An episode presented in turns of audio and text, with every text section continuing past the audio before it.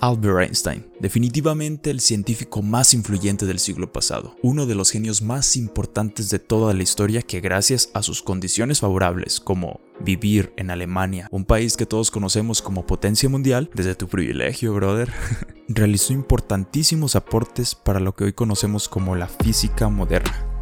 De hecho, su visión sigue siendo pieza clave para entender el universo desde lo más grande hasta lo más pequeño. Y aunado a todo esto, creo que el día de hoy vale la pena hablar de la visión eh, de este genio sobre la existencia de Dios y su ideología, que estoy seguro que más de uno de ustedes se va a sentir completamente identificado. Si es que este episodio llega a más de una persona, claro.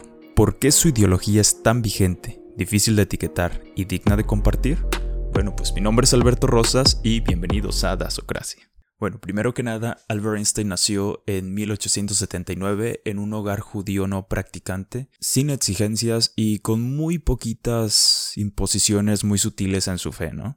Que simplemente sirvieron para que pudiera tener cierto acercamiento a la religión y contrastarlo con la rigurosa realidad que para él tenía la ciencia. Si te vas, por ejemplo, a Wikipedia, pues ahí te dice que él tenía una postura agnóstica con respecto a Dios y hasta el día de hoy entre la mayoría de las personas existe una opinión muy dividida al intentar definir si Einstein creía en Dios o no, y si sus ideas coincidían con algún tipo de religión.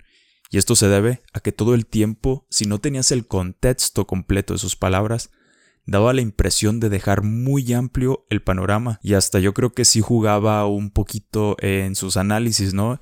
Y, y ciertos comentarios que luego daba acerca de la existencia de, de un dios, ¿no? De, de, un ente supremo. A diferencia de otros científicos que pues eran muy francos al decir explícitamente que son ateos para no generar confusiones y evitarse problemas, ¿no? De comunicación. Y es que para Einstein era muy frecuente que le preguntaran así de, oiga, profe, ¿usted cree en Dios, no? La típica pregunta, pero obviamente en, en alemán o en inglés, ¿no? Principalmente. Y pues la verdad es que no los culpo. Si yo hubiera tenido la oportunidad de escuchar una de sus ponencias de de charlar con él, pues yo también le hubiera preguntado eso. Para conocer lo interesante de la postura de Albert Einstein, es importante irnos a los testigos de conversaciones que tuvo, entrevistas y sus cartas, ¿no? De hecho, una carta de Albert Einstein en la que hablaba sobre Dios fue subastada y llegó hasta los 2.5 millones de dólares. Imagínense, ¿no? Esto creo que nos dice bastante sobre el gran interés que existe en el mundo por expandir más el, panorama con respecto a las clásicas imposiciones y las doctrinas más tradicionales. Entre lo más importante de todo lo que dijo sobre Dios y las religiones, eh, yo recopilé lo siguiente. Comencemos con una entrevista en 1943 donde le preguntaron concretamente ¿Cómo concibes a Dios? Einstein respondió Dios es un misterio, pero un misterio comprensible. No tengo nada sino admiración cuando observo las leyes de la naturaleza. No hay leyes sin un legislador. Por sí misma, esta pareciera una respuesta pues muy reveladora que te dice que obvio que Einstein creía en Dios, por Dios. Sin embargo, definitivamente, pues esto no es suficiente para entender lo interesante que era la ideología de Einstein. Uno de los comentarios que hizo Einstein más citados es, la ciencia sin religión está coja la religión sin ciencia está ciega. Entonces, a ver, ¿Einstein creía que la religión es un bien humano necesario? Bueno, pues en 1927 hubo una conversación en casa del editor Samuel Fisher eh, que quedó documentada donde Einstein afirmó que la astrología eran solo supersticiones. Ya se imaginarán por dónde iba, ¿no? La conversación. Entonces le contestaron pues así directamente que creer en Dios también era una superstición. Después abordaron la creencia de Einstein, como era muy común, y le dijeron, he oído que se supone que usted es profundamente religioso. Y Einstein contestó, sí, puede decirlo así. Intente penetrar con nuestros medios limitados a los secretos de la naturaleza y encontrará que, detrás de todas las concatenaciones perceptibles, queda algo sutil, intangible e inexplicable, la veneración a esta fuerza que está más allá de lo que podemos comprender es mi religión. En ese sentido, soy de hecho religioso. Por otro lado, también llegó a decir lo siguiente. Soy un no creyente profundamente religioso. De alguna forma, esta es una nueva clase de religión. Ojo con esto. Nunca he atribuido a la naturaleza ningún propósito u objetivo, ni nada que pueda entenderse como antropomórfico. lo que yo percibo en la naturaleza es una estructura magnífica que solo podemos comprender muy imperfectamente. Y eso debe llenar a cualquier ser pensante de un sentimiento de humildad. Este es un sentimiento genuinamente religioso, que nada tiene que ver con el misticismo. Incluso tenía palabras aún más radicales, bueno, que parecieran más radicales y fueron pues muy escandalizadas, ¿no? Él decía, la idea de un Dios personal es bastante extraña para mí e incluso me parece infantil. La palabra Dios es la expresión y el producto de las debilidades humanas. La Biblia es una colección honorable pero primitiva de leyendas. Para mí la religión judía, como el resto de religiones, no es sino la encarnación de las supersticiones más infantiles. Pareciera que de repente se contradice a sí mismo, o para muchos daba la impresión que no sabía de qué estaba hablando. Así lo, lo, expresaban muchas personas, muchos eh, religiosos ortodoxos, ¿no? Muchos pensarían que pudiéramos recortar sus palabras y utilizarlas para apoyar solo una de las caras de la moneda del creer y no creer en Dios. No hagamos conclusiones aún y entendamos mejor su perspectiva con una analogía muy chida que él expresó sobre Dios y es la siguiente. La mente humana, no importa lo altamente preparada que esté, es incapaz de comprender el universo. Estamos en la situación de un niño pequeño que entra en una biblioteca enorme con las paredes cubiertas hasta el techo de libros de diferentes idiomas. El niño sabe que alguien ha debido escribir esos libros, no sabe quién o cómo, ni entiende el idioma en el que están escritos. El niño nota un plan definido en la forma en que están dispuestos los libros, cierto orden misterioso que no puede entender. Solo es capaz de sospecharlo sutilmente. Esta, me parece a mí, es la actitud de la mente humana hacia Dios. Vemos un universo maravillosamente dispuesto que obedece ciertas leyes, pero solo entendemos estas leyes superficialmente. Nuestras mentes limitadas no son capaces de apreciar la fuerza misteriosa que mece las constelaciones. Pero espera, esto se pone mejor. Entonces, a ver. ¿Einstein creía en Dios? Sí. Se dejaba llevar por la idea de un Dios metafórico, poéticamente atractivo para el pensamiento y panteísta. Lo que se conoce es que generalmente él respondía al típico, oiga, profe, ¿usted cree en Dios? haciendo referencia al Dios de Spinoza que se manifiesta en la armonía revelada de lo que existe, no en un Dios que se preocupa por nuestras acciones y destino.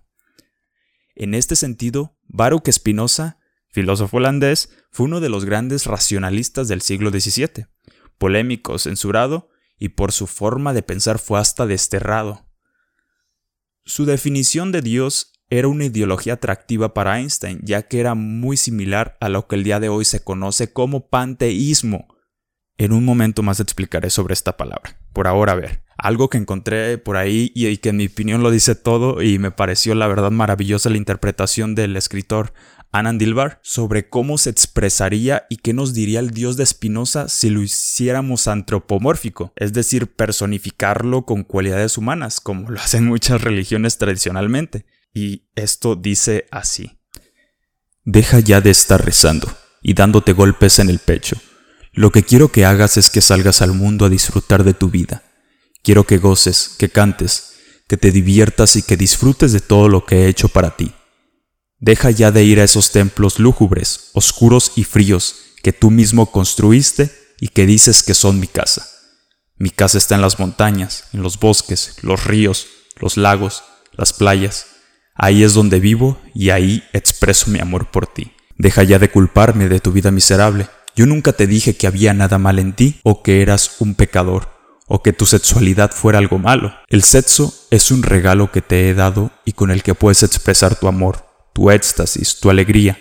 Así que no me culpes a mí por todo lo que te han hecho creer. Deja ya de estar leyendo supuestas escrituras sagradas que nada tienen que ver conmigo. Si no puedes leerme en un amanecer, en un paisaje, en la mirada de tus amigos, en los ojos de tu hijito, no me encontrarás en ningún libro. Confía en mí y deja de pedirme. ¿Me vas a decir a mí cómo hacer mi trabajo? Deja de tenerme tanto miedo, yo no te juzgo ni te critico, ni me enojo, ni me molesto, ni castigo, yo soy puro amor. Deja de pedirme perdón, no hay nada que perdonar. Si yo te hice, yo te llené de pasiones, de limitaciones, de placeres, de sentimientos, de necesidades, de incoherencias, de libre albedrío. ¿Cómo puedo culparte si respondes a algo que yo puse en ti? ¿Cómo puedo castigarte por ser como eres si yo soy el que te hice? ¿Crees que podría yo crear un lugar para quemar a todos mis hijos que se porten mal por el resto de la eternidad? ¿Qué clase de Dios puede hacer eso? Olvídate de cualquier tipo de mandamientos, de cualquier tipo de leyes. Esas son artimañas para manipularte, para controlarte, que solo crean culpa en ti. Respeta a tus semejantes y no hagas lo que quieras para ti. Lo único que te pido es que pongas atención en tu vida, que tu estado de alerta sea tu guía. Amado mío, esta vida no es una prueba ni un escalón, ni un paso en el camino, ni un ensayo, ni un preludio hacia el paraíso. Esta vida es lo único que hay aquí y ahora y lo único que necesitas. Te he hecho absolutamente libre, no hay premios ni castigos, no hay pecados ni virtudes, Nadie lleva un marcador, nadie lleva un registro. Eres absolutamente libre para crear en tu vida un cielo o un infierno. No te podría decir si hay algo después de esta vida, pero te puedo dar un consejo. Vive como si no lo hubiera, como si esta fuera tu única oportunidad de disfrutar, de amar, de existir. Así si no hay nada, pues habrás disfrutado de la oportunidad que te di. Y si lo hay, ten por seguro que no te voy a preguntar si te portaste bien o mal. Te voy a preguntar, ¿te gustó? ¿Te divertiste? ¿Qué fue lo que más disfrutaste? ¿Qué aprendiste? Deja de creer en mí. Creer es suponer, adivinar, imaginar. Yo no quiero que creas en mí. Quiero que me sientas en ti. Quiero que me sientas en ti cuando besas a tu amada, cuando arropas a tu hijita, cuando acaricias a tu perro, cuando te bañas en el mar. Deja de alabarme. ¿Qué clase de Dios ególatra crees que soy? Me aburre que me alaben, me harta que me agradezcan. ¿Te sientes agradecido? Demuéstralo cuidando de ti, de tu salud, de tus relaciones, del mundo. ¿Te sientes mirado, sobrecogido? Expresa tu alegría, esa es la forma de alabarme. Deja de complicarte las cosas y de repetir como un loro lo que te han enseñado acerca de mí. Lo único seguro es que estás aquí, que estás vivo, que este mundo está lleno de maravillas. ¿Para qué necesitas más milagros? ¿Para qué tantas explicaciones? No me busques afuera, no me encontrarás, búscame dentro, ahí estoy latiendo en ti. ¿Qué onda? ¿Te parece racionalista? ¿Convincente? ¿Qué, opinas? bueno, pues es solo una interpretación de Dios que pues, pudiera ser válida, ¿no? Así como la Biblia que fue escrita por hombres. Concretamente tengo que decir que es bastante convincente que de las ideas de Einstein pueda surgir lo que el libro El espejismo de Dios de Richard Dawkins define como religión einsteiniana o panteísmo einsteiniano resaltando que su visión es única, contraria a una religión tradicional y sobrenatural, y además basada, como ya lo comentamos, en el panteísmo. Ahora sí, a todo esto, a ver qué es el panteísmo. Bueno, pues etimológicamente hablando, pues viene del griego pan, que significa todo, y teo, que significa Dios. Y es básicamente una doctrina filosófica según la cual Dios constituye un principio impersonal que no se encuentra fuera de la naturaleza, sino que es idéntico a ella. Es decir, el panteísmo diluye a Dios en el universo y sus leyes, rechazando todo lo sobrenatural, y el término fue introducido en 1705 por Toland. Y bueno, pues ya para concluir me gustaría resaltar pues las cualidades más importantes de la postura de Einstein sobre Dios y la religión. Primero, la humildad de aceptar que no podemos entenderlo todo, también la poesía, detrás de tener a la naturaleza, sus leyes y funcionamiento como un ente para entregarle tu vida y darle un propósito a tu conciencia. Al final de cuentas, eso fue lo que mantuvo Albert Einstein enfocado en entregar su vida a la ciencia, ¿no? Cierto propósito, ¿no? Y pues me parece que es una forma válida de construir la moralidad también la apertura y, valentía intelectual que, tenía este Einstein para opinar sobre, sobre el tema y su genialidad para abordarlo. A mí me parece genial, la verdad, sus palabras. A pesar de que muchos medios y apologistas religiosos pues insistían en tergiversar la, lo complejo de su, de su mensaje, ¿no? Y por último, la crítica sutil a los sistemas ortodoxos de los que las religiones se aprovechan para crear jerarquías en sistemas que siguen siendo meramente antropológicos, pero disfrazados de incongruentes divinidades milagrosas y verdades absolutas. Amigos y amigas, me gustaría saber tú qué opinas. Puedes comentar en YouTube, darle like, eh, compartir este episodio para que más personas conozcan pues esta interesante visión. Nos vemos la próxima. Esto es Dasocracia. Adiós. Bye.